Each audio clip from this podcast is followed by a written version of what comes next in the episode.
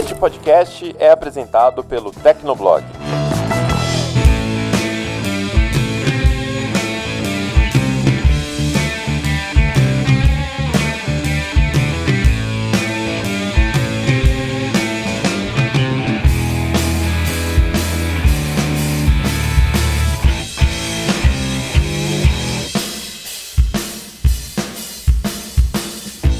Olá, ouvinte! Seja bem-vindo! Está começando mais episódio do Tecnocast. Eu sou o Thiago Mobilon. Eu sou o Paulo Riga. E eu sou o Vitor Hugo Silva. A LGPD parece que finalmente vai estrear aqui no Brasil, mas não será sem emoção. A Autoridade Nacional de Proteção de Dados, né, a NPD, ainda não foi formada e a maioria das empresas parece que ainda não entendeu como essas mudanças vão acontecer, o que, que elas precisam fazer. Então a gente conversou com alguns especialistas e hoje vamos tentar esclarecer alguns pontos nesse episódio. No segundo bloco, comentamos a batalha épica, né, Riga? É. Entendeu? Entendeu? Entre Fortnite, Apple e Google. Quem será que tem razão nessa história? A gente já vai descobrir depois da caixa postal.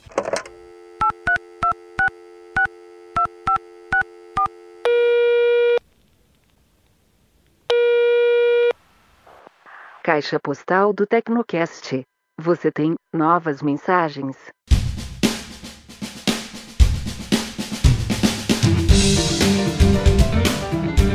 Caixa postal do Tecnocast. Se você não quiser acompanhar com a gente, pode pular o episódio para 10 minutos e 11 segundos. Paulo Riga, vamos lá, primeira mensagem. Primeira mensagem é do Gabriel Moreira. Ele mandou um e-mail para tecnocast.tecnoblog.net. Não falou a cidade de onde está falando, nem a idade, nem a profissão. E como Moreira e Gabriel são nomes muito comuns, eu não consegui stalkear aqui nas redes sociais.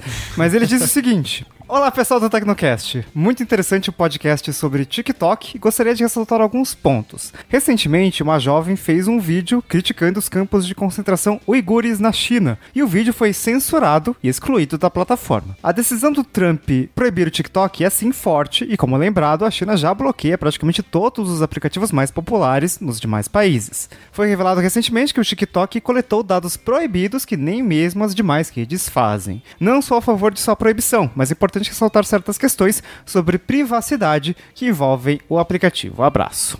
Exatamente, acho que é o ponto que a gente concordou no episódio também, né? É, no final das contas, é um remédio muito forte e que não resolve o problema, né? Ele não tá atacando as questões de privacidade, ele tá atacando quem domina esses dados. Ele, Sim.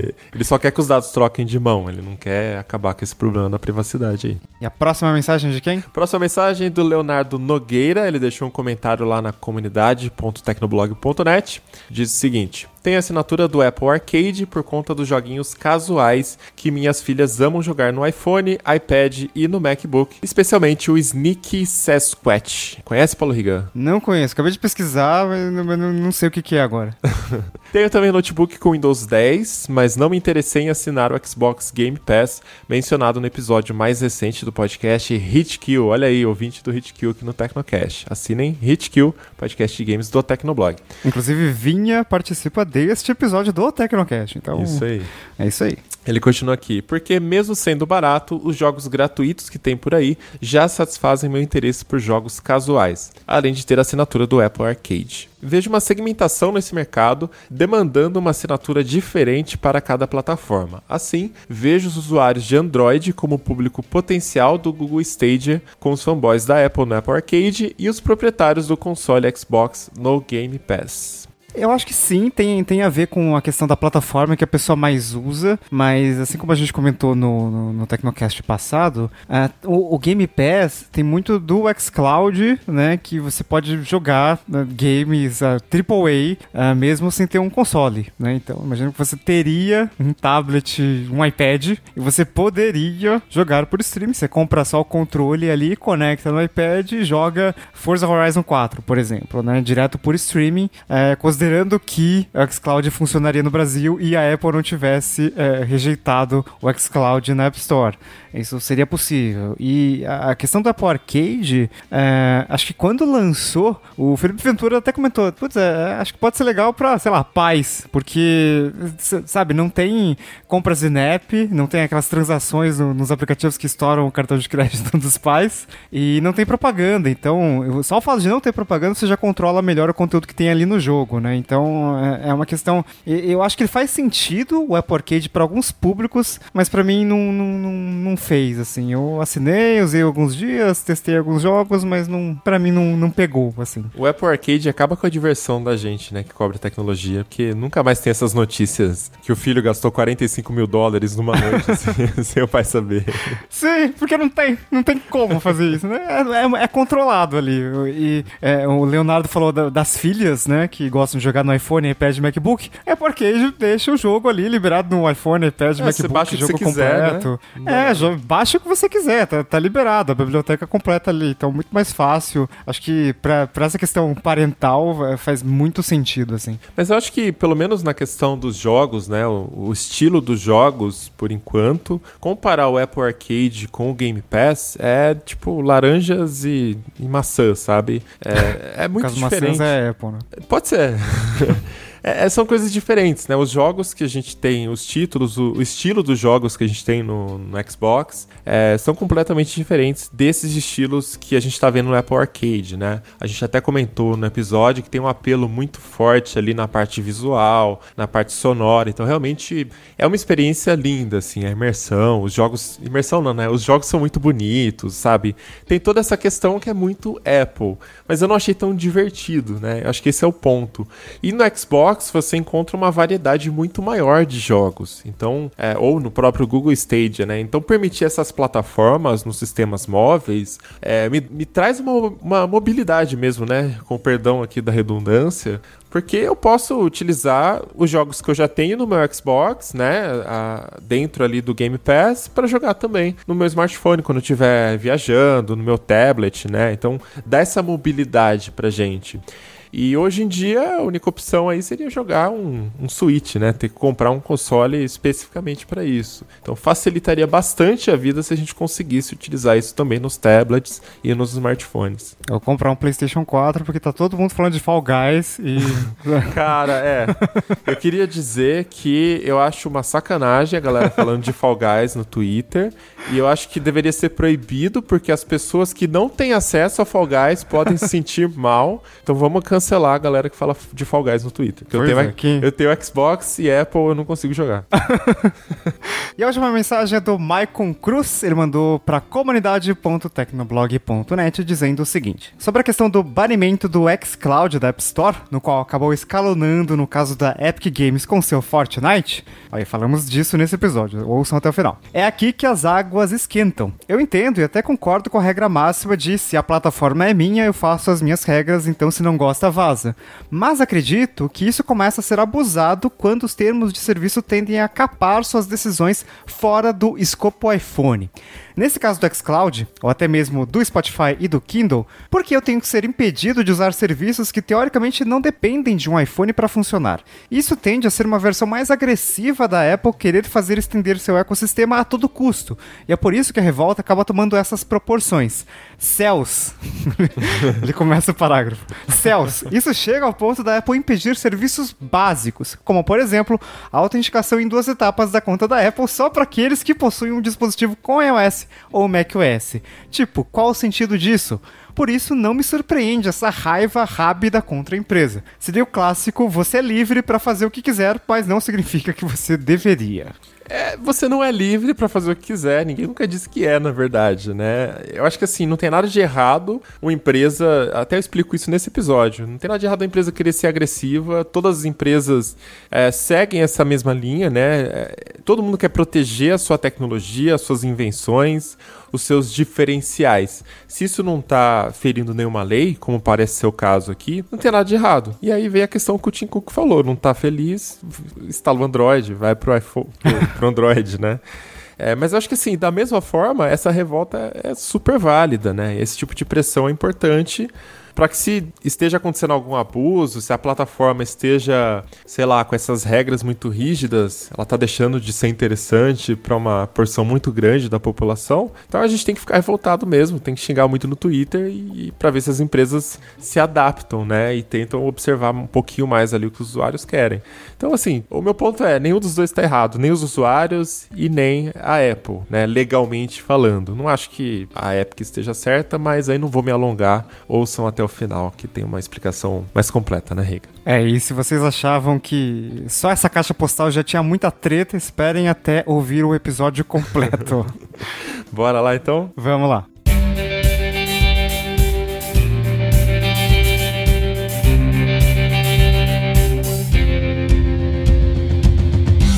Paulo Riga, pra gente começar esse primeiro bloco aqui, o que está acontecendo com a LGPD? Cara, não sei. Não sei. Bota aquele, aquele quadrinho do Cebolinha. Não sei.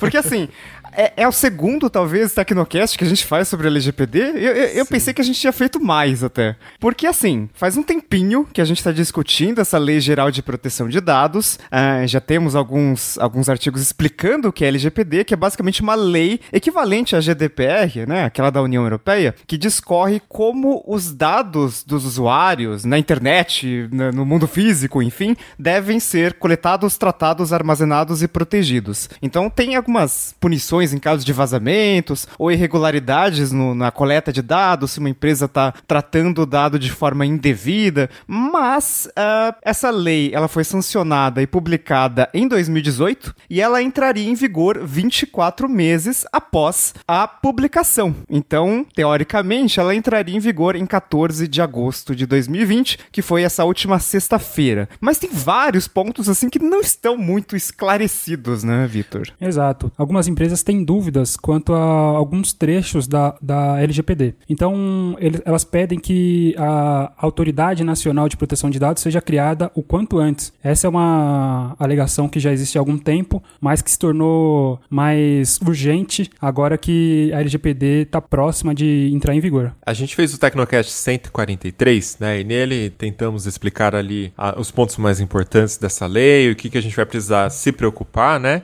E assim, até pra gente, quando a gente terminou de gravar, terminamos de estudar a pauta tal, parece que ficou muito claro. Mas a verdade é que agora sentindo na prática também, como uma empresa aqui de tecnologia, né, de mídia barra tecnologia, a hora que a gente vai implementar, né, as regras da LGPD na nossa empresa, a gente percebe que as coisas não estão tão claras assim, né? Sabe quando o professor dá aquela aula e aí o professor pergunta, gente, alguém tem alguma dúvida? E ninguém fala nada, mas aí na hora da prova ninguém, todo mundo erra tudo, ninguém tem porra nenhuma, não é verdade? É exatamente isso. A hora de fazer é, o exercício, você fala assim: peraí, eu achei que eu tinha entendido.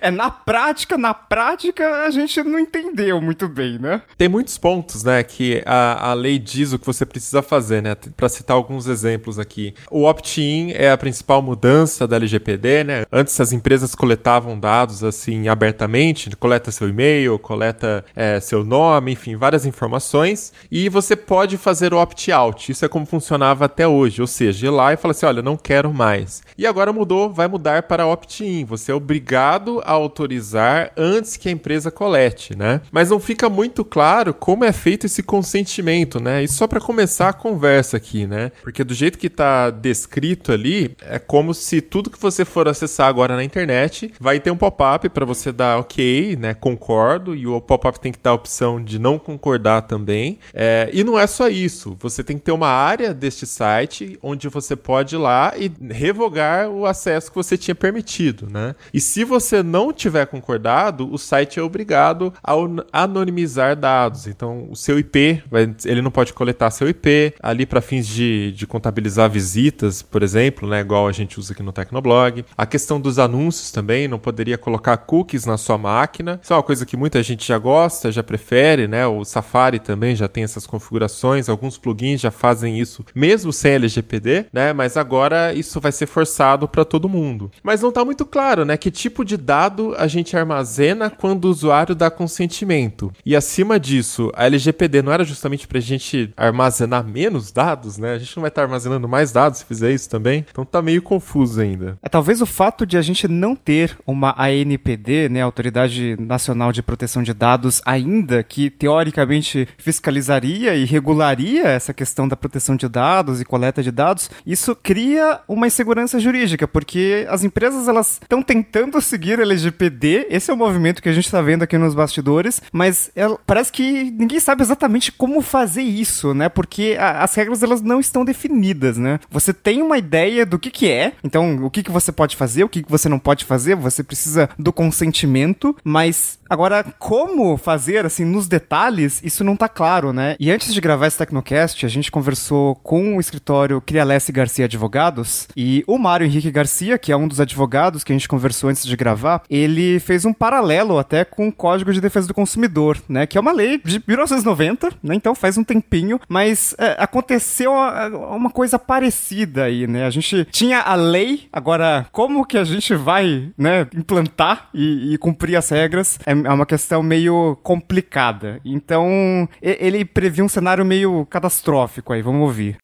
A gente fica preocupado, a gente que é do meio jurídico, porque a, lei, a palavra é exatamente essa, uma incerteza, insegurança jurídica. O que vai acontecer, a gente imagina que foi quando é semelhante ao Código do Consumidor. Então lançou o Código do Consumidor, né, ele foi entrou em vigor, né, e todo mundo ficou, agora tem direito, agora tem direito aquilo, agora tem direito aquilo outro.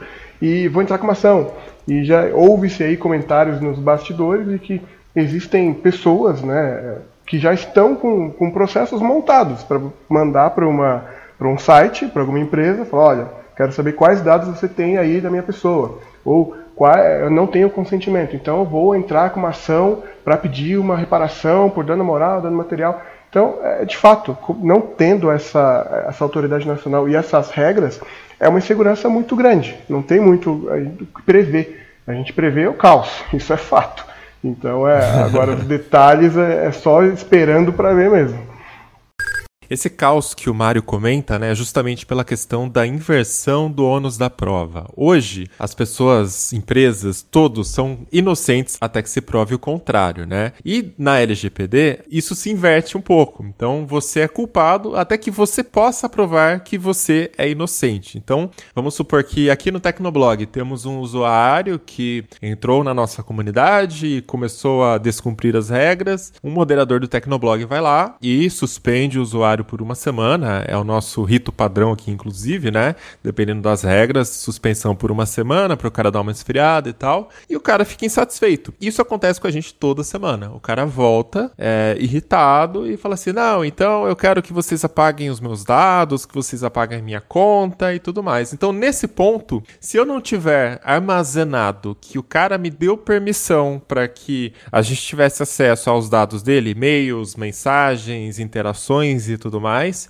é, ele pode nos processar e falar que, olha, eu não dei autorização para o Tecnoblog, né? E, e, ele pode fazer isso simplesmente por capricho, por hate, por trollagem, e nós teríamos que arcar com custos uh, advocatícios, não sei se isso chegar né, a julgamento e tal, para provar que o cara tá errado. Tá aqui, ele deu sim o consentimento, ou seja, além disso, temos que desenvolver um sistema aqui interno que armazene as informações dessa pessoa pessoa dizendo: olha, em tal dia, em tal hora, este usuário, este nome, este e-mail deu aqui o consentimento, então tá aqui, tá provado que ele tá mentindo, né? Então essa é uma parte muito complicada da LGPD, porque do jeito que tá colocado, quem vai sair mais prejudicado nessa história são as micro pequenas empresas, né? São justamente o, os pequenos que não têm é, capacidade ali de arcar com custos jurídicos, né? Advogados e tudo mais, é, tanto para a parte de assessoria quanto para uma possível defesa depois. Né? E também não tem recursos para cá com o setor de TI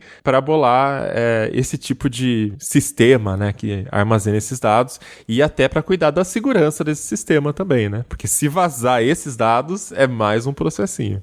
É porque às vezes a gente, é, é, quando a gente lê uma lei, é, a gente percebe que ela é feita para um determinado tipo, né, de para evitar que aconteça algum problema. Então, a, a lei prevê, por exemplo, exemplo, quem é o lado mais fraco da relação? E no Código de Defesa do Consumidor, putz, a gente pensa numa grande empresa ali, putz, é, é, é lógico que o lado mais fraco do, do, da relação é o consumidor, né? O consumidor precisa ser protegido. Só que daí, em todas, considerando todas essas circunstâncias, né, de ANPD, que ainda não existe e tal, e considerando que empresas não são apenas, sei lá, o, o, o bancão, ou o gigante do varejo, ou a gigante da tecnologia, mas também, sei lá, a padaria da esquina, é, fica meio complicado, né? Então, é, a lei é igual para todo mundo. E a lei é offline também, né? Vamos deixar pontuado que esse caso da padaria também é real.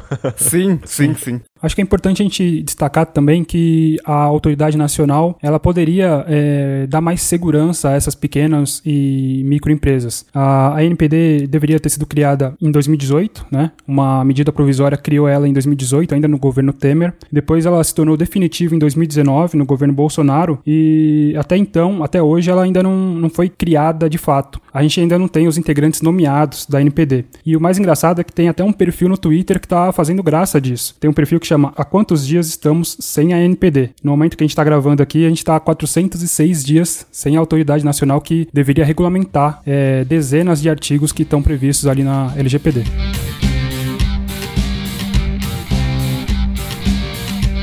E sobre essa questão do gerenciamento da tecnologia, né, da, do consentimento do usuário, a gente também questionou o, o pessoal da Crialesse Garcia Advogados, que é um escritório especializado ali em startups e em direito digital. E quem respondeu foi o Arthur Crialesse Pereira, que é advogado e professor, e ele cita a possibilidade de terceirizar essa tecnologia. Então, vamos ouvir aí o que ele falou. Existem empresas que vocês conseguem fazer essa, essa gestão né, de cookies, gestão aí de, de consentimento. Então, é, pequenas empresas que não existem aí, talvez não são muito fortes no meio tech, talvez fazer essas contratações, né? E é uma forma de reduzir, e a gente sempre orienta, né? Você tem que fazer de tudo para comprovar que você tem o seu consentimento, tem o consentimento do titular, que você tem é, todas as autorizações, que ele está, que o seu titular de dados, né, o seu potencial cliente, ele teve acesso à sua política de privacidade, que não pode ser aquela política padrão, né, que a gente vê muito, muito por aí. Tem que ter uma ligação, entendeu? Tem que ter um nexo entre né, essa plataforma, a forma que você passa a informação, que você captura, né, que você captura o consentimento e a política de privacidade. Então sempre tem que ter uma ligação para justamente comprovar é, que você, a sua empresa, né, está adequado, está se adequando e poder converter aí esse, essa inversão danos para você poder cumprir, mostrar para o juiz, né, se for o caso, ou aí para representante da autoridade, que você fez de tudo para poder é, preservar os dados do seu, do seu titular, né? A gente fez a nossa pesquisa aqui também, né? Essas empresas, várias já existem, muitas vêm até da onda da GDPR lá na Europa, surgiram lá fora, e realmente é um meio mais fácil para quem quer começar a implementar as políticas de cookie, consentimento, né? Você paga uma assinatura, algumas cobram por quantidade de visitantes, no caso de sites, né? Cada uma tem a sua política ali de precificação, mas também levanta uma outra preocupação aqui, né? Porque é, é muito mais fácil que uma empresa dessas seja alvo alvo de hackers que estão tentando ali é, obter acesso a informações privadas, a dados, do que os pequenos empresários, os pequenos sites, né, por si, sejam atacados. E aí é um banco de dados enorme de vários sites nas mãos de empresas específicas, né, que vão ter que gastar ali mais ainda com segurança. E aí o problema é, do jeito que a lei está escrita, as duas empresas envolvidas no processo, todas no caso, né, mas nesse caso são duas, são responsáveis pelos dados dos usuários, pelo armazenamento. Então, se o dado é vazado por essa empresa que você terceirizou a parte de consentimento, tanto essa empresa quanto você, né, o seu site, a sua empresa serão responsabilizados por esse vazamento, se alguém quiser abrir um processo aí contra a sua empresa. E geralmente o que vai acontecer é que o primeiro a ser processado vai ser o site que coletava os dados e mandava esses dados para outra empresa fazer o armazenamento e tratar os dados, né? Então aí também abre uma outra questão aí na insegurança segurança jurídica. É, muitas empresas já né, trabalharam nesses últimos meses aí, contrataram o tal do DPO, né, que é o Data Protection Officer, que é a pessoa que cuida dessas questões referentes a processamento de dados, proteção de dados e tudo mais. Ah, e, e eu acho que tem vários pontos do, da LGPD, a gente até comentou em episódios passados, que faz sentido, né? Porque é uma questão de transparência, né? Porque, tipo, porra, é o meu dado, né? O que, que a empresa está fazendo com o meu dado? E uma das questões que no Brasil não tem e que em vários ah, locais, nos Estados Unidos, na Europa, tem, é a questão, por exemplo, do vazamento de dados. Então, quando uma empresa vaza dados, sempre que né, a gente noticia o vazamento, por exemplo, ah, o Yahoo teve um vazamento de 3 bilhões de usuários. A gente sabe disso porque, principalmente, porque a lei obriga as empresas a fazerem esse disclaimer, né? Então, ah, quando, enfim, teve um, um incidente, uma brecha, a empresa vai lá, ela reporta às autoridades locais e ela investiga o que aconteceu, por que que aconteceu, ah, enfim, se já corrigiram o problema e tudo mais. Então, existe uma transparência, né? Tipo, ah, aconteceu recentemente com o grupo Marriott. Então, eles mandaram e-mail para todo mundo ali que, que, que se hospedou porque vazou, sei lá, número de passaporte, sabe? Então, é uma questão de, de mostrar para o usuário que você tentou, pelo menos, proteger os dados. E como isso não foi possível, como teve um ataque, a empresa está investigando o caso para tentar punir os responsáveis por isso. A né? gente sabe que é impossível ser imune a ataques e vazamentos, né? Cada vez mais Sim. difícil. Mas assim, o importante é mostrar boa fé e que você está se esforçando para resguardar ali as informações. Até porque, por mais que uma empresa invista muito em segurança, e a gente sabe que não são muitas empresas que fazem isso, né? a gente sabe como é a realidade do mercado de TI, é, por, por, por mais que a empresa, sei lá, invista muito em segurança de TI, vai ter muito mais gente querendo atacar essa empresa. Então, é, né, se tiver uma pequena brecha ali, isso vai ser usado e vão tentar atacar. Então, a- até o Tecnoblog é atacado diariamente. Então, assim, imagina, sei um banco. Então, é- é- existe essa questão de, tá, vazou? Beleza, então me avisa o que, que eu tenho que fazer, né, pra, ah, com, com, a- com esse incidente. É o que o consumidor, o usuário tem que fazer e o que a empresa tem feito também, né? Esse é um dos pontos que a LGPD determina. Ela fala que a, a empresa tem que mostrar o- as práticas de segurança que, que ela adotava e quais medidas ela pretende adotar em caso de um incidente de segurança. E interessante que a LGPD também não estipula um prazo como a GDPR. GDPR, se eu não me engano, tem um prazo de três dias, mas a LGPD fala de um prazo em tempo razoável, né? Então ela até dá uma certa abertura para a empresa para assim, tenta avisar o mais rápido possível, tá bom? É, mas É aí o né? razoável fica a cargo da, da empresa. Sim. É, é, a gente... E a cargo de quem julga também, né? É. É, com, com certeza, quem tá ouvindo já teve algum caso similar, mas assim, há uns três meses começaram a aparecer é, compras não autorizadas no meu cartão do nada, assim, né? Compras pequenas ali, e claramente meu cartão de crédito vazou. E aí eu sei lá que empresa vazou meu cartão de crédito, sabe? Mas eu sei que vazou. Existem suspeitas com relação a aplicativos que a gente sabe que não tem uma política de segurança de dados ah, tão eficiente, que já vazaram, mas não reportaram no passado, e, e acontece de o banco do nada enviar uma nova via do seu cartão, né? É, isso acontece porque a empresa comunicou ao banco que houve um vazamento e tal, então, esses, esses cartões foram afetados e tal. Mas é, o, o consumidor simplesmente recebe as compras não autorizadas ou, ou tem o cartão bloqueado do nada e não sabe o que aconteceu, né? Então, talvez é, com a LGPD, mesmo que com essa questão do prazo razoável, né, isso facilite. Outra questão também é a da finalidade do uso dos dados, né? Então, outra questão de transparência, né? Então, você vai usar os meus dados, beleza, você pediu consentimento, mas pra que você vai usar os meus dados? E isso, acho que o exemplo mais clássico, assim, não tem outro, é o da farmácia. Porque, putz, a gente vai na farmácia, eu, eu- sei lá, eu quero comprar solução pra lente de contato, sabe? Não precisa de absolutamente nada. Só, só quero comprar um frasquinho ali de 300ml e beleza. A pessoa me pergunta o meu CPF e pede a carteirinha do plano de saúde que eu não tenho. E daí, tipo, tá, mas pra- quê? E quem que vai ter acesso a esses né? dados? Né? E se eu comprar um remédio, sei lá, se, eu- se me receitar um remédio tarja preta e eu der meu CPF e meu, minha carteirinha do plano de saúde, esse dado pode ser usado contra mim no futuro? E, Tipo, eu não sei pra onde vai esse dado, né? Paulo Riga, faça plano de saúde. Me preocupou essa aí.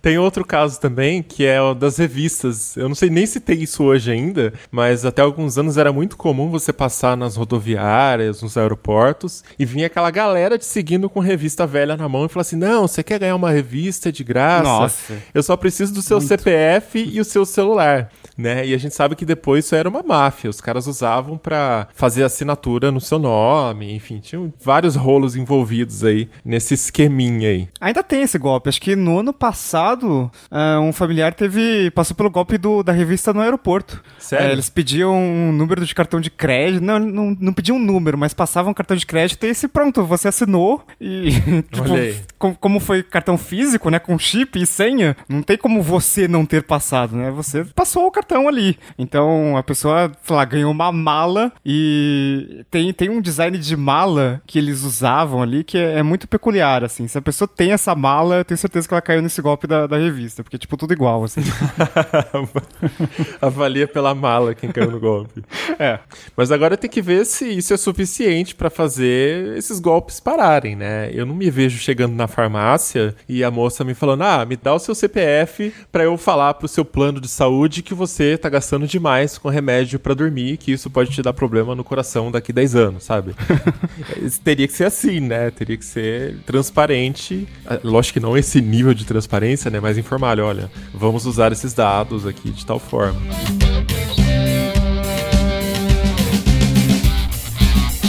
Mas acho que assim, apesar de tudo, existe um consenso de que realmente os dados são dos usuários e não tem como a gente discordar disso, porque todos já fomos vítimas e todos é, estamos sendo vítimas diariamente. É, empresas usando os nossos dados sem a gente saber, sem a gente entender como, né? É, a questão maior é como isso está sendo desenvolvido, como essa lei foi escrita, porque no final das contas, se for escrito por um bando de burocratas ali que não entendem nada do funcionamento das tecnologias, também pode ser ruim. Pode ser ruim para as empresas, pode ser ruim para os empregos, né? Então, assim, se não ferra daqui, ferra, ferra de lá também, né? Aí aparece, tipo, o caso de juízes que ficam bloqueando o WhatsApp no Brasil, Isso, sabe? É.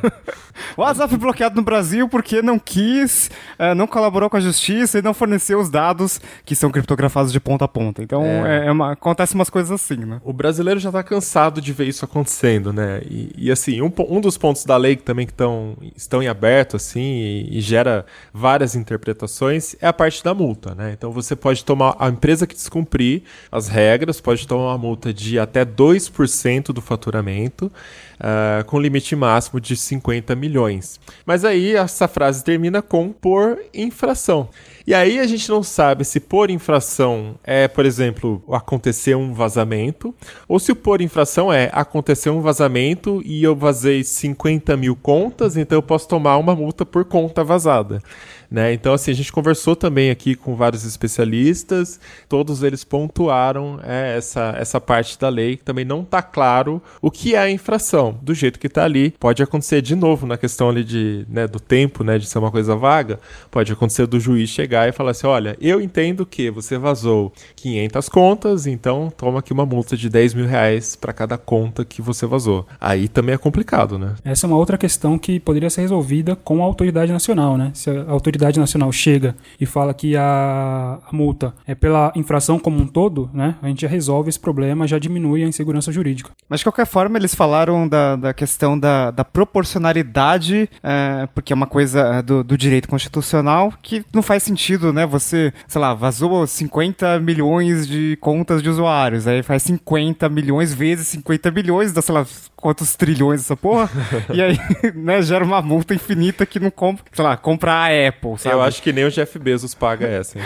Exatamente. Então, é, a, a questão é que é, tem, tem que tem que ver o juiz, né? Ele, ele tem que fazer uma interpretação coerente e, e- e tem que entender minimamente ali, né, do que, que tá acontecendo, né? Porque não faz sentido, ah, sei lá, tá, a Apple é uma empresa de, de 2 trilhões de dólares, então, se ela vazou dados de, de 100 milhões de brasileiros, então vamos multar até o limite dali, tipo, não, não faz sentido, né? É, mas é, essa questão do por infração e, e- e vários outros pontos de que, que colocam a lei em dúvida, né? E deixam brechas, assim, isso é muito complicado, né? É, e além do- da questão da multa, a gente também tem a questão do, da eliminação ou do bloqueio do banco de dados, né? Acho que isso pode ser até mais prejudicial para as empresas do que a multa em si, porque muitas empresas hoje em dia dependem basicamente do seu banco de dados para sobreviverem. Se alguém decide que ela precisa за suspender esse banco de dados por até seis meses, né, como prevê a LGPD, é, pode afetar o faturamento e aí, consequentemente, levando a demissões da empresa até o fechamento da, da empresa. Né? Sim, a gente até fez um episódio de Tecnocast, né? E se a internet parasse? E muitas empresas, elas, elas têm uma base de dados ali, de clientes fiéis, e, claro, muitas delas dependem só dos dados, né? São empresas basicamente de dados. Então, assim, se tem o bloqueio da base de dados, eu, eu não sei,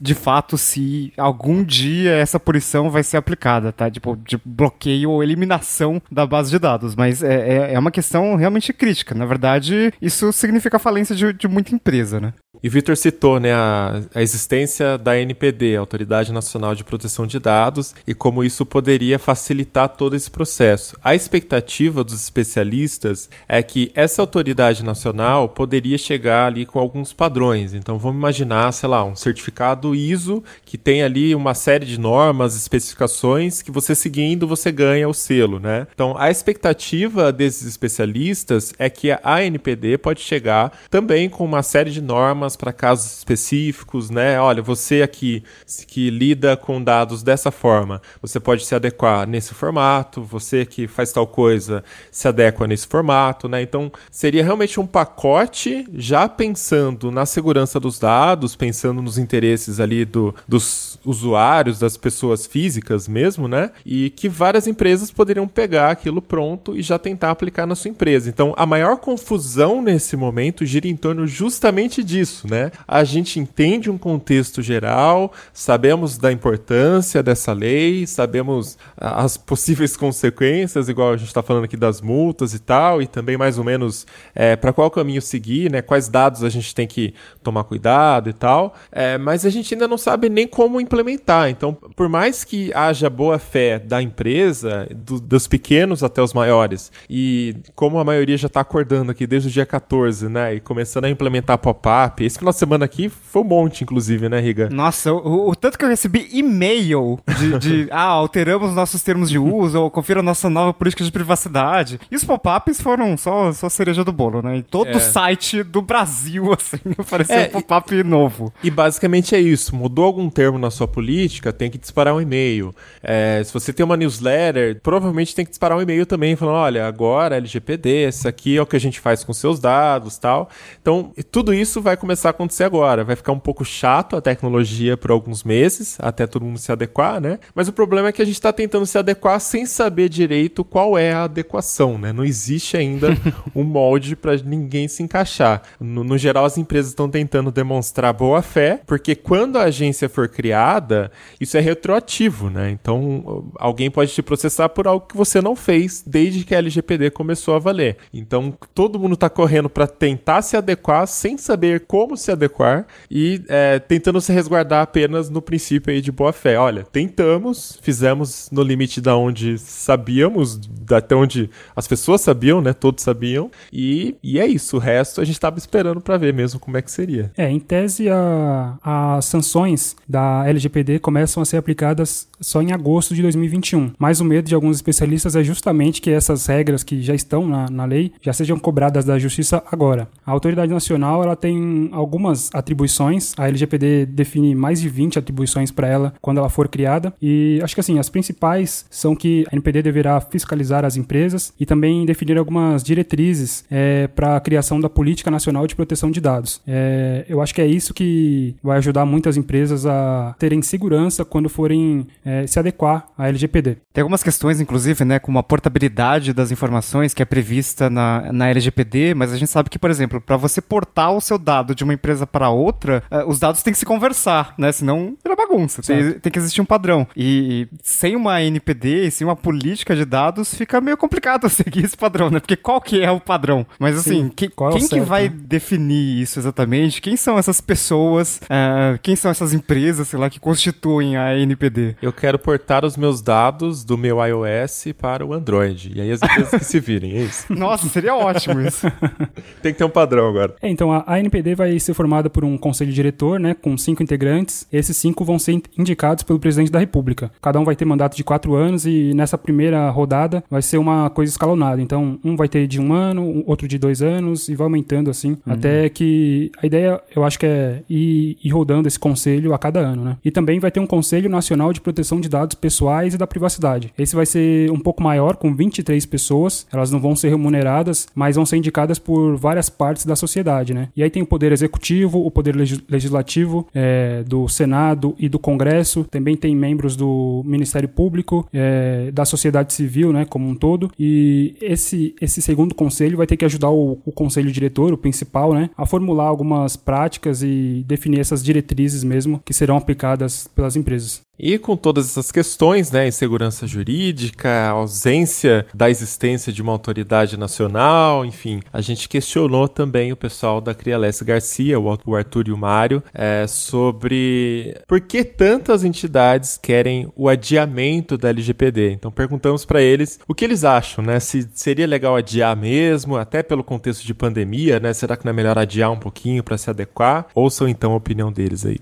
Bom, é, da, da, nossa parte não tem como concordar com isso, né? Porque vamos, vamos ser sinceros, a lei ela já tem a sua a vigência, além de ser uma lei que quando foi é, para entrar em vigor, né, a, sanção do, do presidente, nós estávamos ainda sobre o governo do, do Michel Temer. Uhum. Nós íamos, além disso, ter aí um prazo né, da, da, vacância, que é o nome, é o tempo que a lei fica até entrar em vigor, de dois anos. Como pode hoje levar mais quase um ano que seja, né, porque tem é, discussões para que, que inicie em janeiro do ano que vem, bem como outras para que seja um ano inteiro. Não, não tem lógica. Nós já estamos diante da lei que mais demorou para valer no Brasil.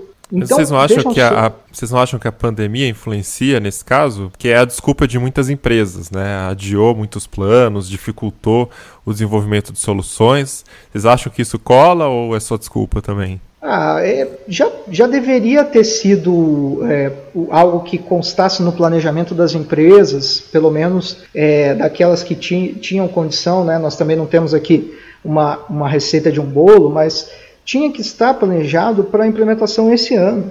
As empresas já tinham que levar isso em consideração, né? É, é um mal também da, da, dessa ideia brasileira de aguardar, vamos ver o que vai acontecer. É, não dá para ser assim, né? Não, não dá para ser assim porque acho que um ponto é, que, que levanta a questão é as empresas, a partir do momento que elas não estão reguladas, que elas não estão é, certinhas, nós estamos falando de empresas que vão perder, sim, com certeza, negócios em relação a outros países que já têm lei desse tipo. É, pode ser algo muito distante para algumas, mas para outras não é. Para outras não tem como você, é, para aquelas que de alguma forma vão fazer negócios com, com empresas internacionais, que vão ter negócios em comum em outros países, isso é uma questão primordial já está regulado em outros países, não, no território da União Europeia inteiro, como aqui não estaria, né? Então não passa somente por uma gestão ou em regulamentação, implementação de lei geral de proteção de dados, não, passa pelo próprio business da empresa. E sobre a questão da NPD, vocês acham que também influencia para muita empresa estar adiando? Que a gente está nesse momento aqui, né, hoje conversando, justamente que existe uma lei, mas muita coisa não está clara. Tipo assim, vamos implementar, tá bom, mas peraí, o que, que eu tenho que fazer exatamente? Qual dado eu tenho que armazenar? Quais são os padrões que a autoridade nacional vai é, definir que é o certo, que a gente tem que seguir? Isso aí também não atrapalha um pouco a implementação da lei? Olha, a implementação penso que sim, né? Porque às vezes a gente fica um pouco sem parâmetro, como já falamos aqui. Mas na visão do empresário, o que eu vejo não é razão da ausência da NPD, não. Porque independente de não é, estar, não existir a NPD, Ministério Público ele pode, pode né, fazer investigações, o PROCON, existem, como existe a lei, ele já estará em vigor, ele pode, o titular pode entrar com uma ação civil, entendeu? Então não, eu penso que não seria o motivo para essa para aguardar né, um pouco mais. Eu acho pela, pela visão que eu tenho aqui como advogado dos projetos que nós temos, não é o, a ausência de, de ANPD, é mais mesmo o perfil né, de, ah, vamos ver se vai pegar, vamos ver se vai esperar, mas não em razão da ANPD. Bom, mas independente do que cada lado defende, né? Tem muita gente a favor do adiamento, tem gente contra o adiamento. Na reportagem especial do Vitor, uh, ele falou com o presidente da ABES, né? E tem, tem várias entidades também dizendo que não, não, mas como que a gente vai seguir a LGPD se não tem a NPD? Então, é uma questão complicada. Enfim, os ânimos estão acalorados, uh, mas as empresas elas têm que seguir uma lei uh, porque ela foi sancionada em 2018. O texto original da lei previa que ela entraria em vigor em 2020. Hoje, no momento, ela, é, essa, esse trecho, se vocês entrarem, a lei é 13709, tá arriscado essa questão dos 24 meses, né? Porque tem a MP 959, que uh, no momento em que vocês estiver ouvindo esse Tecnocast, pode ter sido votada ou não. E se ela foi votada, então ela só entra em vigor mesmo em 2021. Mas, enfim, enfim, muitas questões. Mas é, o fato é que cedo ou tarde, todas as empresas vão ter que se adaptar à lei de proteção de dados, assim como aconteceu na Europa Europa. É, todo mundo recebeu vários e-mails ali, né? De ah, GDPR, não sei o que lá, produção de dados. Ah, no Brasil vai acontecer a mesma coisa. Agora, a dúvida que fica é como que um, um, empresário ele se adapta, né? E se ele não fez isso até agora, o que, que ele pode fazer, né? Porque até porque se até para as grandes empresas tá meio complicado de entender, imagina para quem não tem toda a assessoria jurídica ou, ou, ou, muito menos sabe o que diabos é um DPO, né? Um, ou, sei lá, não tem nada nem, nem não, tem os dados como como uma parte tão importante da empresa, né? É, e o pior de tudo é que, como falamos aqui, não existe a autoridade nacional e logo não não existe uma receita de bolo. Cada empresa tem uma, uma particularidade ali, cada empresa lida com certo tipo de informação, certos tipos de informações, né? Cada uma coleta alguma coisa diferente. Então, se eu tivesse caso... uma padaria, eu ia botar um aviso de cookie só pra, só pra, só pra zoar mesmo. Iam confundir com cookie de verdade na padaria, né? Então, assim, não existe receita de bolo, mas a gente também deu essa cutucada no Arthur e no Mário para ver se eles conseguiam ajudar os ouvintes do Tecno Tecnocast, empresários, empreendedores, sei lá, os pequenos, né? De o beabá, né? Pelo menos como é que começa, Como né? começa, é. Vamos ouvir a recomendação deles aí. O que a gente sempre recomenda é a pessoa fazer um levantamento desde que possível, claro, do, do que, que ela colhe, o que, que ela tem de dados. Então, o empresário vem, chega, fala, cara, abre seu computador, o que, que você tem aí de dados? Como que entra? Como que você capta isso?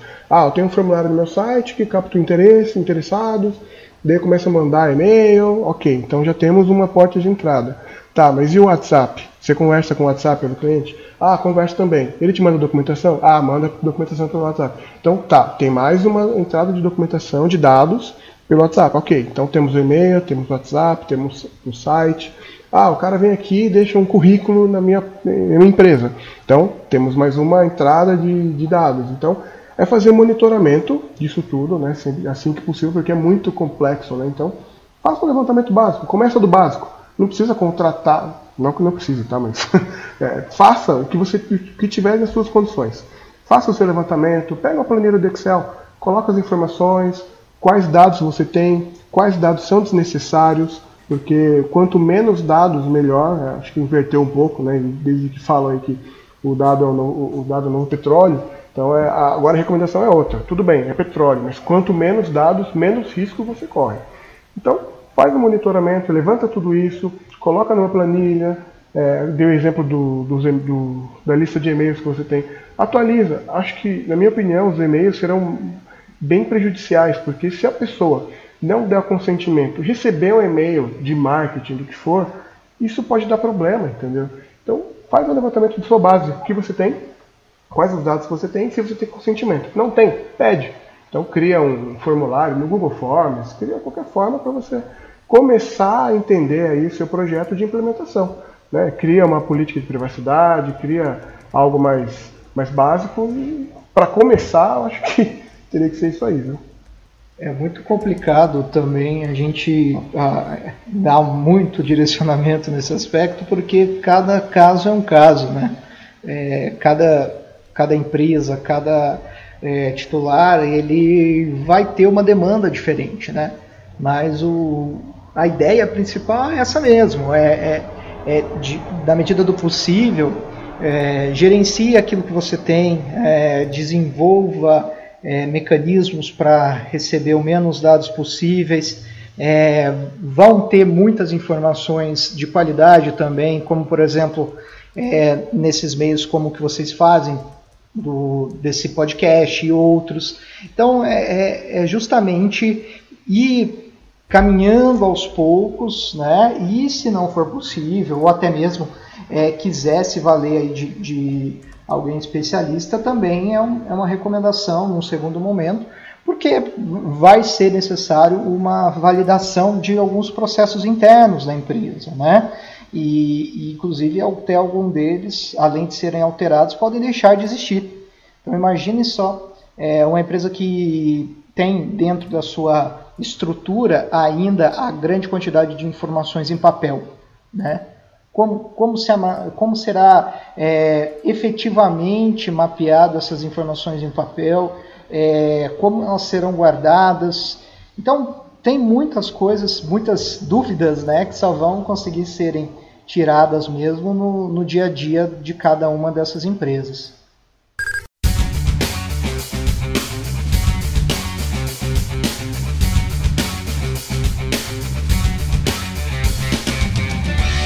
Estamos diante de uma disputa épica aqui entre Apple, Google e a produtora do Fortnite, Epic Games, né? E para explicar pra gente essa treta, recebemos aqui o Felipe Vinha, nosso autor de games. Fala, Vinha. Opa, e aí, pessoal, tudo bem? Vamos falar de Fortnite, né? Falar das polêmicas. O que que tá rolando aí, cara?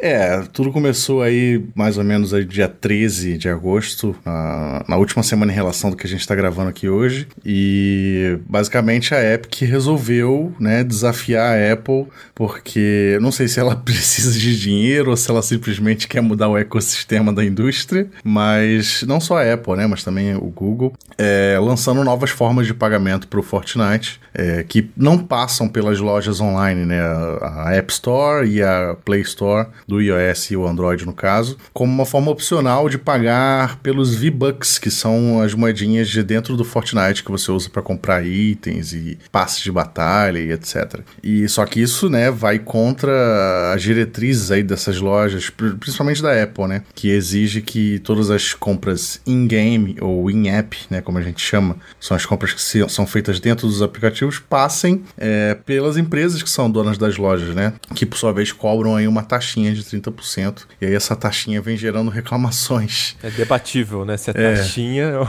ou taxa é. ou taxão. É uma, se você pensar, é quase 50% do treco, então é uma grana boa. E aí isso foi o suficiente, né, para gerar uma, um grande problema, porque assim que a, a, a Epic colocou no ar o sistema novo de pagamento por, por volta da manhã, não sei, o início do dia, é, no nosso horário, né, quero dizer. E aí no final do dia, é, a gente terminou o dia com Fortnite sendo removido da App Store.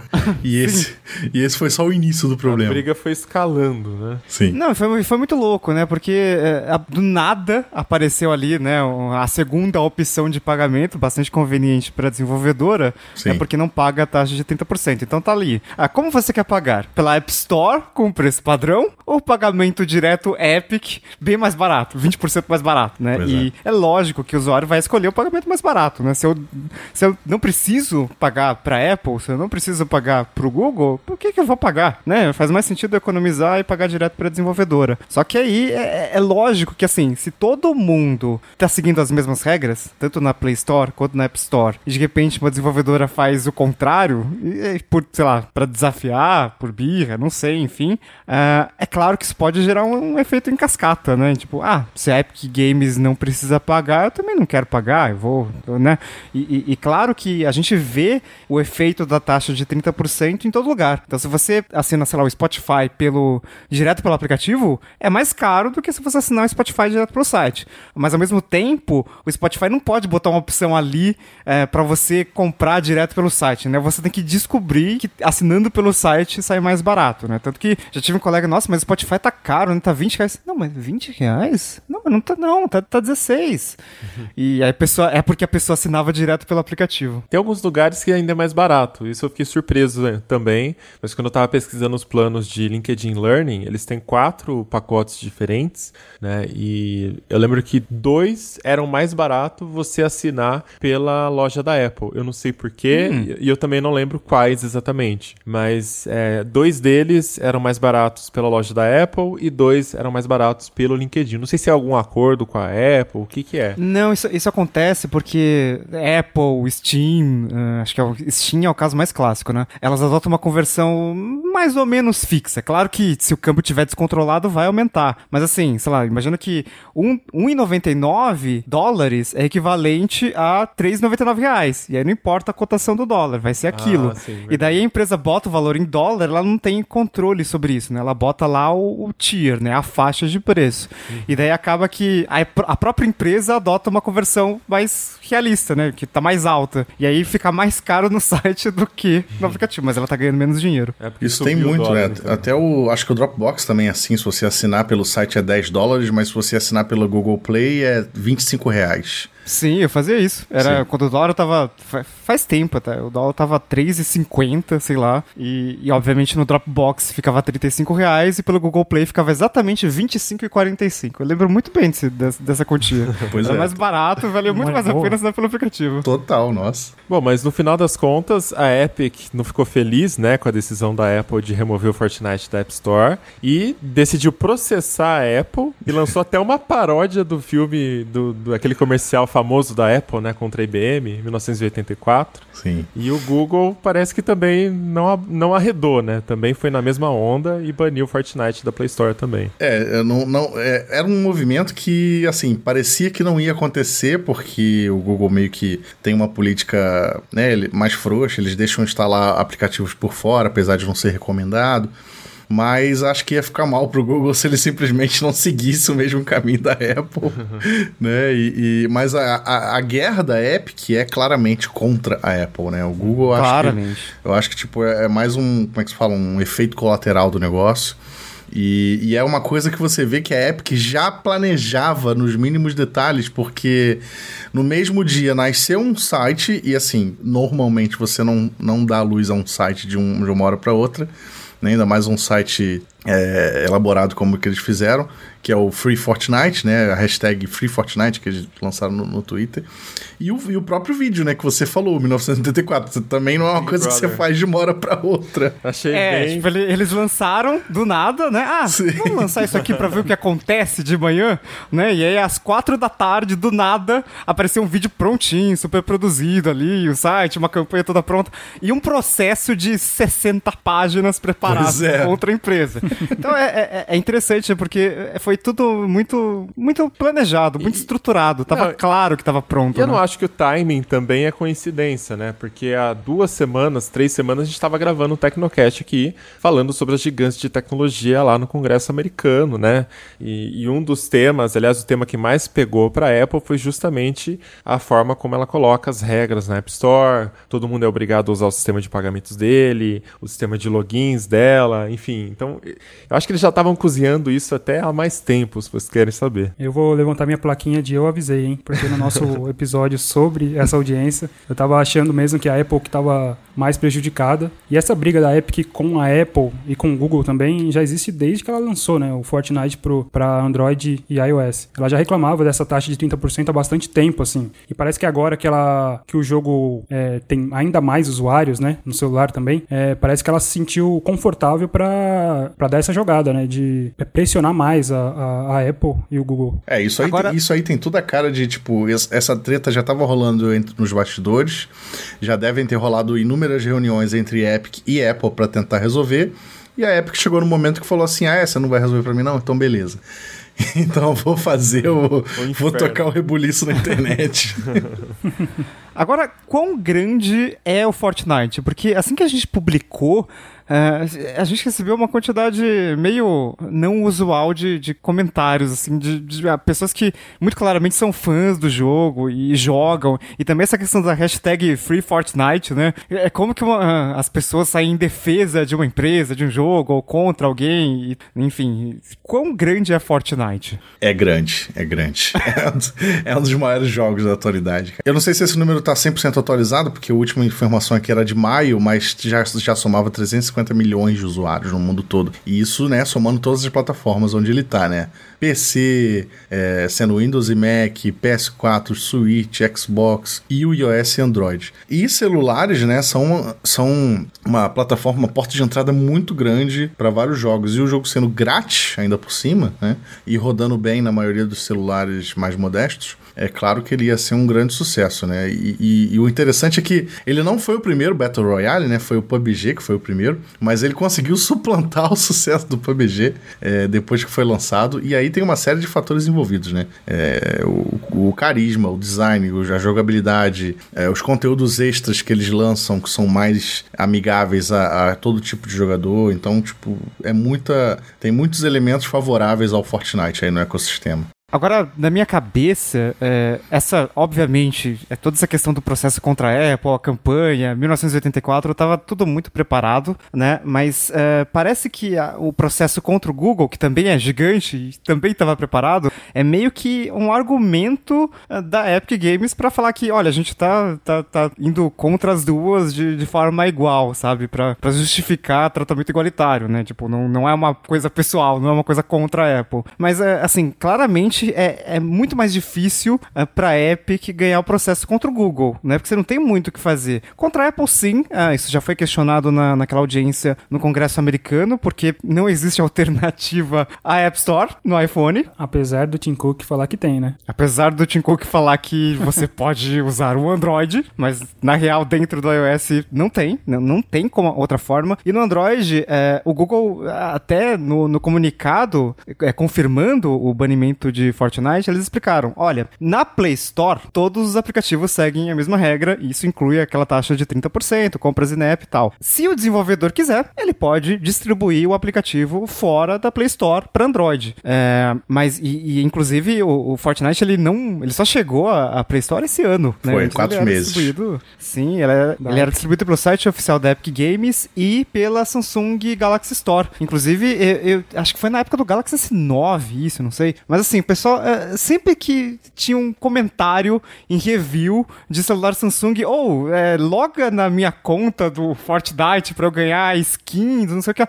Nossa. Ah, isso, isso foi insuportável durante muitos meses, assim. Agora, um, um ponto sobre a questão do processo, né? Até já entrando aqui na área mais opinativa. É, eu, pessoalmente, não acho que faz sentido a Apple ser processada por conta das regras que ela aplica dentro do ecossistema dela. Então, eu sou Tim Cook, Tim, Tim, Tim, Tim Cook nessa. Tim Cozinheiro, vai mais fácil, nessa história, porque eu acho que não se pode culpar uma empresa por ser competitiva, super competitiva, se quiser usar esse termo mais forte, é, numa situação onde ela não está infringindo nenhuma lei, né? Onde ela não está fazendo nada de errado. Então, eu acho que é tanto a Apple quanto o Google têm todo o direito de colocarem as suas regras, é, obrigar que dentro do ecossistema deles as empresas, os desenvolvedores utilizem as ferramentas deles de pagamento, de login, enfim, de tudo que eles quiserem fazer. É, então, assim, isso não infringe nenhuma lei. Toda empresa, historicamente, tenta manter algum diferencial competitivo e é esse, é esse diferencial competitivo que, no final das contas, é, mantém a empresa viva. Agora, eu acho que a gente pode argumentar na questão de será que eles deveriam, né? Ilegal acho que não é. Eu acho que a Epic está errada nesse ponto de levar para o lado é, da campanha jurídica, né? Vamos aqui fazer um julgamento pela mídia do que a Apple está fazendo. Não, a Apple não está errada, ela faz o que ela quiser e quem não tiver satisfeito que saia fora, né? Eu penso dessa forma. Mas eu acho que sim, a gente tem que discutir é, se a Apple está fazendo a coisa certa, porque aí sim eu concordo com a Epic. Eu acho que é um tiro no pé quando a Apple começa a enfiar ali muita regrinha e muita coisa que vai sufocando demais, principalmente os pequenos, né? Eu acho que a Epic, no caso, é um caso grande, como a gente está falando, né? Mais de 350 milhões de usuários. É... Então, para eles, é uma fatia enorme de dinheiro que está sendo descontado pela Apple. Mas o principal caso ali, quem sofre mais, acredito que são os pequenos dentro das lojas de aplicativos, né? Então, enfim, eu levaria o debate por esse caminho. Eu penso dessa forma. É, o que, o que você falou, Mobilon, sobre a Apple estar tá no direito dela, é só você parar para reparar onde o Fortnite está publicado. Quando você joga Fortnite no PS4, Se você quiser comprar V-Bucks, você tem que comprar pela loja do PS4. Você não tem opção. Quer dizer, agora a Epic, a, a Epic colocou, né? Essa opção também tá valendo para os consoles. Mas é, é, tá atrelado, né? A, a loja do console. Assim como o Switch na loja da Nintendo e a Microsoft Store na loja do Xbox. Só que é, é, a questão da, de talvez rever aí essa taxa da Apple, né? A Apple talvez tenha uma taxa mais amigável para gerar menos reclamação entre os desenvolvedores. E é óbvio que a Epic está usando o poder de fogo dela para poder conscientizar as pessoas disso, né? Porque você remover um aplicativo de um desenvolvedor pequeno e pouco conhecido da sua loja que pouca gente vai reclamar, beleza. Não vai ter muita, muita coisa a se fazer ou, ou gente para reclamar. Agora, você remover o, o, um dos jogos mais jogados do momento da sua loja, é claro é. que vai ter um, um backlash aí, um, uma galera reclamando a beça como tá acontecendo, né? Como tá e, acontecendo nas redes sociais. E aí que é o tiro no pé, né? A partir do momento que a Apple começar a perder usuários por causa dessa galera, é, é aí que vai se doer no bolso e é aí que eles vão ser obrigados a dar um passo para trás e falar assim: não, olha aqui, a gente já estava considerando trocar essa taxa, né? Pode rolar uma coisa dessas também. Sim, é, é, eu já falei em alguns tecnocasts, agora no plural, que as empresas não são as suas amigas, né? Então elas querem dinheiro, não, não elas não querem deixar você feliz. Muita gente não, quer é, isso. Muita é, gente quer isso. Elas não, elas não são suas amiguinhas. E muito dessa questão da Epic tem a ver com o momento pior da Apple, né? Então, os videogames estão em alta, né? No meio dessa pandemia, muita gente começou a jogar ou tem mais tempo para jogar. E a Apple, faz duas semanas, três semanas que ela foi uh, pro Congresso americano, teve que se defender de várias acusações de, de monopólio na App Store. E a Microsoft, a Sony e a Nintendo, quando você compra, quando os desenvolvedores colocam essa opção de transações, né, microtransações dentro dos jogos, a taxa que essas empresas pagam para a Microsoft, para a Sony, para a Nintendo é de 30 30%. Então, assim, todo mundo, todas as lojas, é tudo igual, assim. Então, não, não, não é uma questão de a Apple cobra mais ou, o Google cobra menos, enfim. É, é uma questão de, de oportunidade, assim, né? E, e, nos consoles o Fortnite é muito forte também, né? Então, por que que a Epic Games convenientemente não está lutando contra esse trio de gigantes dos videogames, né? Porque não é um momento oportuno para ela brigar contra, né? Agora, contra a Apple, acho que faz mais sentido, ela tem muito mais chances de ganhar, né? E tendo essa base tão ativa de, de jogadores também, é, é, que com uma campanha toda preparada, também fica mais fácil para ela. Eu acho que essa afirmação de que as empresas não são suas amiguinhas, ela vale também para a própria Epic, né, que está aqui utilizando todo o seu poder de influência com o público e jogando o público e a mídia contra a Apple, né? Não é também porque a Epic é boazinha, ela está pensando nos lucros dela, né? Então assim, a App Store, no final das contas, ela oferece é, muita comodidade para todos os desenvolvedores, produtores de, de software e tal, é, que vão ali desde a questão da segurança, eu já afirmei isso em outro Tecnocast também, é a plataforma mais segura existente hoje, né? Tudo bem que só tem duas, mas enfim, pelo menos nos smartphones, né? É a mais segura. A gente já viu vários casos ali de malware é, e outros é, aplicativos não amigáveis entrando né, pela Play Store. E na App Store, teoricamente, isso tem um processo é, mais rígido, né, mais seguro. É, tem a questão da praticidade. Quando o Steve Jobs introduziu mesmo a, a App Store, ele reforçou muito bem isso, né, que ó, a partir de amanhã, é, da próxima atualização do iOS, no caso, a App Store estaria disponível em toda a base de iPhones e dentro dessa base de iPhones, todas as pessoas têm acesso a todos os aplicativos publicados dentro da App Store. Então, só esse poder de distribuição fez muita gente famosa, criou muita empresa de sucesso. Então, assim, vamos pensar também nos benefícios desses 30%. É um serviço que está sendo prestado, né? É, e tem também a questão de transferir a confiança da empresa, no caso Apple, né? A confiança que as pessoas têm na Apple para todos os desenvolvedores de aplicativos, porque tem o selo Apple de aprovação. Então, eu hoje baixo o aplicativo da App Store de olhos fechados tem vezes que eu entro e baixo 10 de uma vez para ver se eu gosto de algum, depois eu apago todos. Porque eu sei que eu posso confiar, né? Tá no ecossistema, existe um processo, eu não estou instalando nada aqui que vai fazer, que vai fazer algum mal pro meu aparelho ou coletar dados, aí, né, aí nem tanto, mas enfim, que vai fazer alguma coisa muito absurda no meu aparelho. Então, que assim, pelo menos vão seguir as regras do sistema quanto à coleta de dados, né? Tem que sim. pedir permissão e tudo mais, e não tem como dar bypass nisso, né? Dá para argumentar que as regras não são aplicadas é, com a mesma rigidez para todos os desenvolvedores, né? Dá para argumentar isso. É, eu vi até um report recentemente que a Apple estava começando a gastar tempo demais, hora é, humano demais, nessa parte de ficar revisando aplicativos e regras e as questões de, ah, mas espera aí, esse aqui tem o login da Apple, esse aqui usa o sistema de pagamentos da Apple, e isso aí estava prejudicando a revisão de se o software era malicioso ou não, né? Então, é aí que entra o ponto que eu falei. É muito válido questionar se a estratégia da Apple está funcionando, porque está chegando num ponto onde ela está criando tantos empecilhos com coisas que são só para beneficiar a si própria no curto prazo, que vai acabar prejudicando todo o ecossistema, né? Então, E a menos imagem a- da Apple também, né? é, menos aplicativos, menos aplicativos de sucesso, menos desenvolvedores interessados na plataforma, significa que o ecossistema cresce menos. E o ecossistema crescer menos é o iPhone cresce menos, porque a Apple a gente sabe que é uma coisa muito bem amarrada, né? Uma coisa sólida. Software, aplicativo, sistema operacional é tudo selo da Apple, né? Curadoria da Apple. É, e quanto ao processo, acho que seria um tanto quanto perigoso a Apple ser condenada, né, nesse caso, porque a gente ainda está tendo muita discussão sobre essa questão anticoncorrencial, né, da- das práticas anticompetitivas. Como a gente disse, o Tim Cook foi até o- a Câmara dos Estados Unidos para prestar o depoimento sobre as práticas da Apple. Então acho que seria mais importante é, chegar a um consenso sobre o que a Apple pode ou não fazer antes da empresa ser condenada ou absolvida em alguns casos como esses, né? Seria mais importante chegar numa le- legislação específica para essas plataformas digitais e aí sim a gente começar a avaliar caso a caso para saber se a Apple está agindo certo, se o Google está agindo certo, porque o que a gente vê hoje são muitos casos parecidos, né? Todas com essa taxa de 30% e aí por que só a Apple seria condenada num caso desse?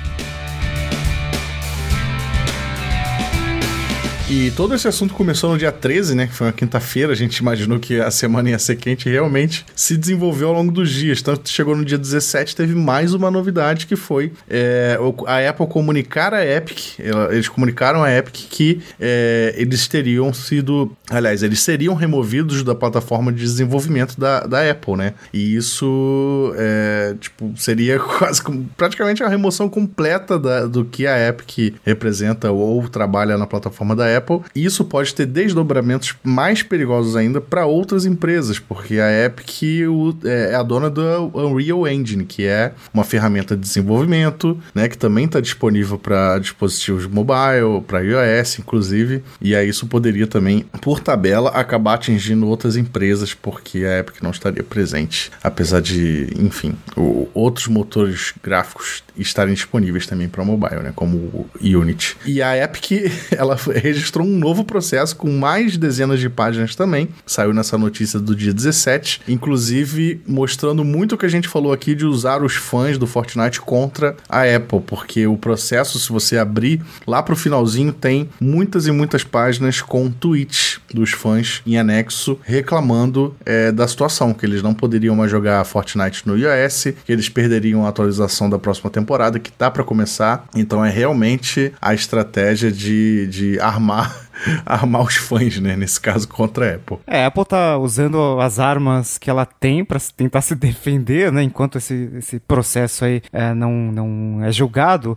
E uma coisa que eu, um detalhe que eu descobri hoje é que, bom, a gente sabe que a Apple tem uma plataforma super fechada, no iOS é muito claro isso, mas no Mac não, não era tão claro até eu ver o negócio, que é o seguinte: quando uma, uma empresa tem sua conta de desenvolvedor banida, né? No que deve acontecer com, com a Epic, a Apple já, já anunciou que deve acontecer no dia 28 de agosto, a empresa ela não pode notarizar, essa palavra realmente existe em português, o seu aplicativo no macOS. E quando ela não faz isso, o usuário não tem como executar o aplicativo sem ir lá no- nas configurações do sistema, coisa que o usuário normalmente não vai fazer. Então, claro que o Mac não tem uma base de usuários tão grande quanto mais de jogos, né? Mas isso dificulta muito não só o Fortnite, mas outros games que usam a Unreal Engine. Então, imagina que você tá, baixa um jogo que usa o motor da Epic Games e você não consegue executar porque aquele aplicativo não foi notarizado. Ele não foi, ele não foi certificado pela Apple de que ele não contém malware, por exemplo, né? E o cara tem que ir lá no em ajustes, é, firewall, aí depois ele clica no cadeadinho, ele edita a senha, depois ele autoriza, então é é uma coisa que as pessoas não vão fazer. Então é basicamente é, a Apple baniu a Epic do, do, Do de todo eco- Apple. dos ecossistemas, né, que ela tem, né? E isso afetando o Mac também, a gente tem que sempre lembrar que a Epic tem a Epic Games Store, que, ok, é, jogos não tem uma base muito grande no Mac, mas mesmo assim, se eles lançaram um aplicativo da loja para Mac, é porque tinha demanda, e aí automaticamente eles vão perder essa parcela de público também que poderia comprar é, jogos na, na própria loja da Epic para PC, né? Mac no caso. Outro ponto muito válido nessa discussão da taxa dos 30% é que a maioria dos aplicativos disponível, é, tanto na Play Store quanto na App Store, eles são gratuitos, né? Você baixa e às vezes tem uma compra lá dentro, mas a maioria você baixa de graça. Então tem o custo do servidor da Apple, tem o custo da equipe editorial que faz os destaques, né? todo o ecossistema da App Store. E para os aplicativos mais baratos, que são maioria também aqueles de 99 centavos, ou para essas microtransações, né, de comprar baúzinho dentro do jogo, de, por 99 centavos também. É, eu vi uma informação hoje que a Apple teria prejuízo, ou na melhor das hipóteses, ela fecha no 0 a 0 nessas transações, né? Porque é, nesses 30% também está incluso as taxas de cartão de crédito, né? Os custos de transação da, do cartão de crédito. Então, tem esse ponto para notar também, que os 30% acabam sendo, é, acabam gerando lucro de fato para a Apple só ali nos aplicativos mais caros. Bom, a justiça vai julgar esse caso nesses próximos momentos aí, né? Espero. Eh, assim, uh, tá, tinha alguém comentando no, no nosso Slack que entre uma e outra a gente torce pela briga, né? Porque eu, eu, quero ver o que, que, vai acontecer, porque isso é independente da, da, decisão, quem que vai ganhar, quem que vai vencer o processo, quem que vai vencer a ação, isso pode eh, mudar todo o modelo de negócios uh, das lojas de aplicativos, né? Então imagino que se, se a Epic Games perde o processo, beleza, Fortnite fica fora do iOS, fica fora do Mac, isso afeta a Epic Games, afeta a Unreal Engine, mas a justiça pode passar a ver esse caso é, com mais atenção, né? Porque a gente sabe, não é a primeira vez que a Apple é questionada sobre essa questão dos 30%. Spotify acho que é o maior exemplo disso, né? Porque é, o Apple Music não paga os 30%, o Spotify paga, então, né? Porque parece que tem uma concorrência aí que não tá muito certa. É. Agora, se a Epic ganhar o processo, uh, as empresas vão ter que rever pelo menos as taxas das compras em app. Mas elas não podem ver só a taxa de 30% das compras dentro de aplicativos, porque os aplicativos podem simplesmente, ah, então vou oferecer o um aplicativo de graça é. e o premium você tem que pagar pelas compras em app, né? Então não tem como, teria que mudar todo o sistema de taxas de todas as lojas, né? É, e, e, porque e... se, se a Apple diminuir, é claro que todas as outras vão ser pressionadas a diminuir também. E aí pode acontecer o que acontece também com algoritmos de Facebook na timeline, por exemplo, né? Se você não utiliza as tecnologias que o Facebook coloca ali, que são é, padrões, são melhores, tipo o Instant Articles do Facebook, é, você não é tão priorizado ali na timeline, como produtor de notícias aqui, né? E se você usa o Instant Article, todos dizem que o Facebook destaca mais os seus posts na timeline, porque Instant Articles é melhor para o usuário final e também exibe os anúncios do Facebook dentro dentro das nossas matérias, né? A gente ganha um share, óbvio, mas o Facebook também ganha dinheiro com aquele acesso ali. Então pode acontecer esse tipo de coisa também. Se a Apple ou o Google alterassem essa política e permitissem outros processamentos externos, outras empresas processando esses pagamentos, né, que não fosse a própria Apple, o próprio Google, é, ela também poderia não destacar os aplicativos, não colocar os aplicativos em rankings, porque no final das contas é isso que a App Store faz, né? Ela, ela dá uma grande visibilidade para os aplicativos e aí não faria sentido ficar dando visibilidade para um, um aplicativo que entra grátis e aí coloca o sistema de pagamentos externo que a Apple não vai ganhar nada com isso, né? É custo para Apple e nenhuma vantagem, né? Eu não sei até que ponto isso seria viável para um jogo, para um, um app como Fortnite, para um jogo como Fortnite que é gigante e tem uma, toda uma estrutura diferente de pagamento por trás, mas um exemplo de, de, de, de empresa que contornou isso, eu até citei isso na primeira notícia que eu escrevi, é um aplicativo chamado Comixology, ele não é muito popular aqui no Brasil, que é de, de, de, leitura, né? Você compra e lê quadrinhos, histórias em quadrinhos nele. E antigamente eles permitiam comprar esses quadrinhos digitais pelo, pelo app e baixar e ler, né? Como normalmente deveria ser. Só que para driblar essa, essa taxa da Apple, eles removeram a possibilidade de compra, então você só compra pelo site, você não passa pela Apple para comprar, e aí você do site envia pro, pro dispositivo. E aí você usa o aplicativo só para ler. E aí o aplicativo é de graça e etc. É igual ao Kindle, né? É, basicamente similar ao Kindle. Kindle, sendo que o Kindle é da Amazon. É, o Comixology, na verdade, ele também é da Amazon. Então eles meio que copiaram. explicado. é, eles copiaram essa fórmula do Kindle, ainda que originalmente o Comixology permitia. é, eles permitiam compras in-app. Mas aí, é, mas aí para jogo a dinâmica é um pouco diferente também, né? Porque o jogo não poderia te enviar para um site externo para falar, olha, você quer um baúzinho, vem aqui para o nosso site. Ele não pode fazer isso. Sim, sim, sim. sim. Né? E, e quem tá jogando não vai falar assim, ah, peraí, deixa eu abrir o meu notebook. Pois aqui", é, né? pois é. Então ia derrubar a receita deles, né? É, Funcionar. O, o próprio Comixology, ele não, ele não tem um link de tipo, compre no site. Ele simplesmente não disponibiliza uma loja no aplicativo. Tá? Igual o Kindle mesmo. Você, você tem que entrar na loja online e aí, tipo, você só transfere mesmo pra sua conta. E na sua conta você baixa. Aí também é o que você falou. Quebraria o ritmo da pessoa de, ah, tô jogando aqui, vou dar uma pausa, vou lá no computador, fazer uma compra desses V-Bucks e depois eu vou voltar. É, É, a Epic com certeza ia perder coisa aí. Então é isso, vamos chegando ao final aqui de mais um episódio do Tecnocast. Muitas tretas essa semana, hein? Manda pra gente seus comentários, tecnocast.tecnoblog.net ou lá na comunidade, comunidade.tecnoblog.net. Pelo Twitter também, né? Se você quiser comentar, mas acho que esse tema vai render textão. Mas se quiser comentar alguma coisa mais rápida, vai lá com arroba Tecnocast ou hashtag Tecnocast. Se você quiser continuar a conversa com a gente nas redes sociais, em todas elas eu sou arroba Mobilon. Arroba Paulo Riga. Arroba Silva PH Victor. E arroba Felipe Vinha. Maravilha, a gente fica por aqui e voltamos com outro Tecnocast semana que vem. Até lá. Tchau. Tchau. Valeu.